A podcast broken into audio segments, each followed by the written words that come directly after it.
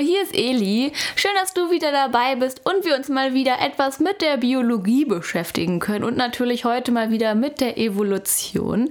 Bevor wir damit aber starten, habe ich schon wieder coole Neuigkeiten zu verkünden. Also im Moment habe ich immer so Glück und kann so coole Sachen erzählen. Und zwar ähm, freue ich mich mega dolle. Wir haben in der letzten Zeit total viele Kommentare bekommen. Wir sind mittlerweile schon bei 17 Stück oder so. Es ist echt immer mehr geworden. Da haben wir beide, und so Christian und ich, uns mega dolle drüber gefreut und wollen uns natürlich einmal ganz herzlich bedanken. Allerdings ist uns aufgefallen, dass bei manchen einfach nur ähm, Sterne abgegeben wurden, was ja auch völlig in Ordnung ist. Aber wenn du gerne möchtest, dass wir deinen Namen erwähnen, dann musst du noch einen kleinen Kommentar dazu schreiben, denn dann kann ich deinen Namen sehen und kann ihn in der nächsten Folge ja kann mich da persönlich bei dir bedanken, aber heute erstmal geht ein fettes Dankeschön an alle raus, die in letzter Zeit so lieb waren und uns einen, eine Bewertung hinterlassen haben. Wenn du aber denkst, ha ja, eigentlich so einen kleinen Kommentar und mein Name wird erwähnt, würde ich auch schön finden, kannst du wie gesagt auch einen kleinen Kommentar hinterlassen und dann sieht man halt oben immer den Namen und dann kann ich den halt eben sagen und ähm, kann mich ganz persönlich bedanken. Aber wie gesagt, erstmal Dankeschön, dass ihr alle heute, oder was heißt heute, in den letzten Tagen eine Bewertung hinterlassen habt. Das freut mich natürlich immer mega dolle und zeigt ja auch, dass es anscheinend gut so ist ähm, und dass ich das auch so weitermachen kann. Und deswegen mache ich es jetzt auch genauso weiter. Und ähm, wir sind mal wieder bei einer Bio-Folge, wie schon erwähnt. Und da wollen wir uns heute mal die allopatrische Artbildung angucken. Und hier ist ganz wichtig, ähm, da geht es darum, dass aus einer Ausgangspopulation zwei Arten entstehen. So viel will ich schon mal vorwegnehmen. Ähm, ich benutze da aber ziemlich viele Begriffe wie ähm, Selektionsdruck, biologischer Artbegriff, Gendrift. Und wenn du jetzt denkst, hä, ich weiß gar nicht, was das ist, kein Problem. All diese Wörter, also wirklich alle Wörter, habe ich schon erklärt. Und zwar einmal den Evolutionstheorien zu Darwin und Lamarck und den, über die Selektionsfaktoren bzw. den Selektionsdruck habe ich sogar eine eigene Folge gemacht und auch über die Artbegriffe.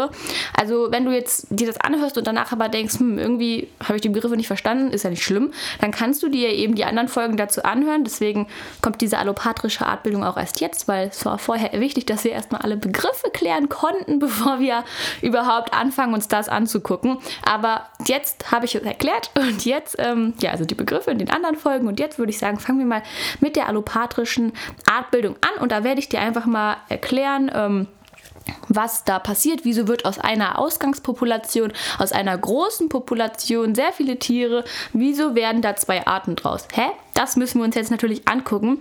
Und da ist es, wie gesagt, es gibt eine große Ausgangspopulation. Allerdings teilt sich unter bestimmten Bedingungen diese Population eben auf und separiert sich in zwei.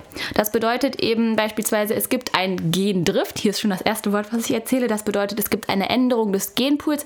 Es kann also sein, dass es eine total schlimme Umweltkatastrophe gibt oder so. Und dadurch werden diese, wird diese Ausgangspopulation voneinander ähm, ja, getrennt eben und es gibt sozusagen eine geografische Separation. Das sollte dich jetzt an die Isolationsmechanismen äh, erinnern.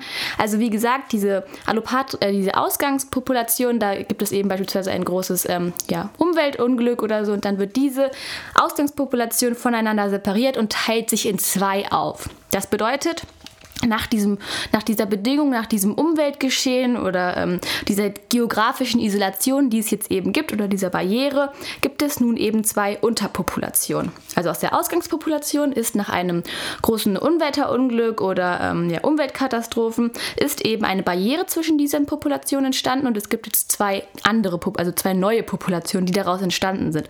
Und zwar einmal die Unterpopulation A und die Unterpopulation B.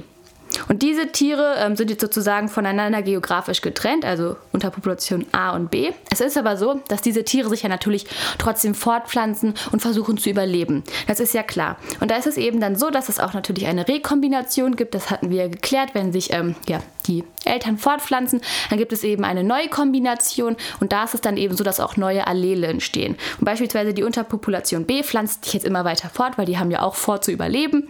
Dann ist es eben so, dass da neue Allele entstehen können. Es kann aber auch sein, dass einfach Mutationen aufrichten, da, äh, ausbrechen. Da hatten wir gesagt, das sind zufällig ungerichtete Veränderungen, die plötzlich einfach entstehen können und die natürlich auch vererbbar sind. Das heißt, in dieser Unterpopulation B können auf einmal Mutationen ja, entstehen, beispielsweise auch positive Mutationen, und die werden dann immer weiter vererbt. Und natürlich gibt es auch noch die natürliche Selektion, also dass bestimmte Tiere eben diesem ja, Druck nicht standhalten durch bestimmte Selektionsfaktoren, dass da eben vielleicht in dieser neuen Unterpopulation B lebt jetzt in einem äh, Gebiet, das plötzlich total heiß ist und dann können viele nicht so gut überleben, weil es eben kaum Wasser gibt oder so. Und das sind eben bestimmte Selektionsfaktoren. Also wie gesagt, aus dieser Ausgangspopulation passiert durch eine Separation bzw. durch bestimmte Umweltbedingungen entstehen nun zwei Unterpopulationen, die Unterpopulation B und die Unterpopulation A.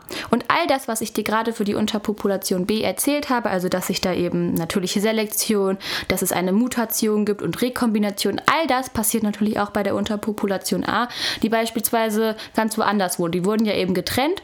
Beispielsweise die Unterpopulation B lebt auf der einen Seite Meer, des Meeres und die andere Unterpopulation A auf der anderen Seite. Und diese Barriere, die zwischen ihnen ist, ist eben das Meer, wo sie nicht rüberkommen. Trotzdem versuchen aber beide irgendwie zu überleben. Es gibt die Fortpflanzung, die natürliche Selektion Rekombination und eben auch Mutation.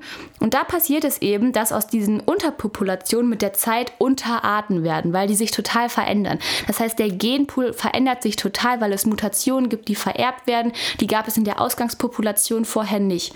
Und eben die kommen jetzt dazu und es entsteht sozusagen eine völlig neue Art. Und das passiert eben bei der Unterpopulation B, aber auch bei der Unterpopulation A. Und das ist eben so, mit der Zeit verändern die sich so total, dass auch der Genpool total anders ist. Und da ist es eben so, es wäre trotzdem noch ein Genfluss zwischen beiden Arten möglich, also zwischen A und B, wenn die sich jetzt treffen würden, sage ich mal, wenn die aufeinanderstoßen würden, dann könnten sie sich noch untereinander fortpflanzen. Das könnte noch sein. Allerdings ist es so, nach dass einer gewissen Zeit, das bedeutet, wenn immer mehr Mutationen auftreten, wenn diese neuen Allele immer weiter bei der Unterart B beispielsweise jetzt immer weiter vererbt werden, wenn es immer mehr natürliche Selektion gibt, dann entsteht irgendwann eine ganz neue Art, also die Art B. Und es ist eben so, dass ein Genfluss zwischen beiden Arten nicht mehr möglich ist. Also wie gesagt, aus dieser Ausgangspopulation noch einmal kommt diese Separation. Zum Beispiel eine große Umweltbedingung. Die Populationen sind jetzt voneinander getrennt. So.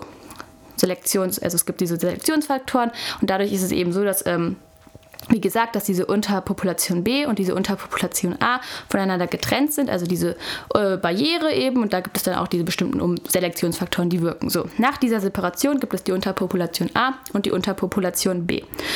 Zwischen diesen, ähm, diese Tiere können sich jetzt nicht mehr untereinander fortpflanzen, also A und B nicht mehr, aber die Unterpopulation B kann sich untereinander fortpflanzen. Da kann aber auch Mutationen entstehen, dass es ungerichtete Veränderungen gibt, die plötzlich auftreten, Rekombination, es entstehen also völlig neue Allele. Und das ist eben so, dass das mit der Zeit, es ist auch eine sehr längere Zeit, es kann auch über mehrere Jahre andauern, dass das eben, dass diese Tiere, die jetzt diese neuen Allele haben, da kommen immer mehr zu in dieser neuen Unterpopulation B. Und irgendwann entsteht eine richtige Unterart, die sich richtig neu ausbildet, weil sie völlig neue Allele hatte als die Ausgangspopulation am Anfang.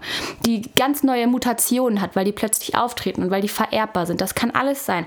Und deswegen entsteht eine eigene, völlig eigene Art und das Ganze passiert natürlich auch bei der Unterpopulation A. Das, sind, das ist dann eben so, dass äh, diese auch Mutationen haben, völlig neue Dinge, völlig neue Allele und daraus entsteht auch eine eigene Unterart.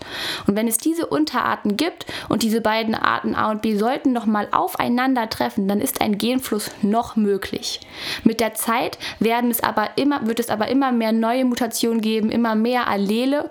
Und da kann es eben sein, dass aus dieser Unterart also aus der Unterart B wird eine ganz neue Art, die völlig neue Allele hat, völlig neue äh, Mutationen sind aufgetreten und das Ganze passiert bei der Art A auch. Das heißt, es entstehen aus dieser Ausgangspopulation durch diese Separation zwei Arten A und B.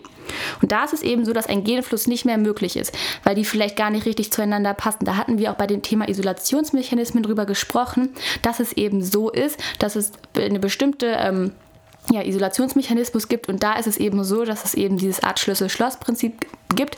Das heißt, die Geschlechtsteile passen von ihrem Aufbau nicht zueinander und die Tiere können sich nicht fortpflanzen. Und durch die ganzen Mutationen und Rekombinationen kann eben sein, dass das passiert ist und dass die, dass die neue Art A und die neue Art B sich gar nicht mehr fortpflanzen können. Das heißt, es ist kein Genfluss mehr möglich und man spricht von einer reproduktiven Isolation. Das heißt, keine Fortpflanzung mehr zwischen beiden Arten. Und da sind wir beim biologischen Artbegriff, den ich ja schon mal erklärt habe. Da hatten wir gesagt, Arten sind Gruppen von sich potenziell fortpflanzenden natürlichen Populationen. Die reproduktiv von anderen solchen Gruppen isoliert sind. Das heißt, die Arten können sich unter sich ja noch fortpflanzen, aber nicht mit anderen Arten. Und hier ist es eben genauso der Fall. Das heißt, wir hatten am Anfang diese Ausgangspopulation, die getrennt wurde. Durch Umweltbedingungen, durch diesen Gendrift, Umweltkatastrophen. Die haben sich völlig unterschiedlich voneinander entwickelt durch irgendwelche Mutationen, Rekombinationen, Fortpflanzung und so weiter. Und aus dieser Ausgangspopulation ist eine Unterpopulation geworden, dann eine Unterart und dann hat sich eine richtig neue Art ausgebildet, Art A und Art B. Und die können sich nicht mehr fortpflanzen. Eine reproduktive Isolation liegt vor und das ist eben der biologische Artbegriff, dass man da eben halt sagt, mh, diese Gruppen sind reproduktiv voneinander isoliert, können sich also nicht fortpflanzen. Das war es eigentlich schon. Das Wichtigste, was du dir hier merken musst, ist wirklich, wir haben die Ausgangspopulation, die werden durch, ähm, durch voneinander getrennt, durch beispielsweise durch Umweltkatastrophen, dadurch entsteht eine Barriere. Es, haben die, es entwickeln sich diese Unterpopulation, die sind aber Selektionsfaktoren ausgesetzt, dem Selektionsdruck, der sie vielleicht irgendwie nochmal verändert, dann aber auch Rekombination und Mutation. Dadurch entstehen völlig neue Arten auch mit der Zeit, weil die Tiere sich immer anders entwickeln werden. Dadurch entsteht dann eine Unterart A und Unterart B. Und diese Mutationen laufen ja auch immer weiter oder diese natürlichen Rekombinationen, diese natürliche Selektion. Und aus dieser Ausgangspopulation vom Anfang entstehen eben Art A und Art B, die irgendwann sich nicht mehr fortpflanzen können. Das heißt, aus einer Ausgangspopulation werden am Ende zwei Arten. Das war es eigentlich schon zur allopatrischen Artbildung. Also wie gesagt, wir haben eine Ausgangspopulation und am Ende Art A und Art B, die sich nicht mehr fortpflanzen können. Ich hoffe, das ist deutlich geworden und dir hat das auch ähm, geholfen. Ich hoffe, du hast das mit den Begriffen alles gut hinbekommen, dass du die vielleicht auch schon ein bisschen kanntest. Und wenn dir das geholfen hat, wie gesagt, würde ich mich einen über, über einen lieben Kommentar freuen oder über eine kleine Spende. Und dann würde ich schon sagen, wir sehen uns das nächste Mal wieder.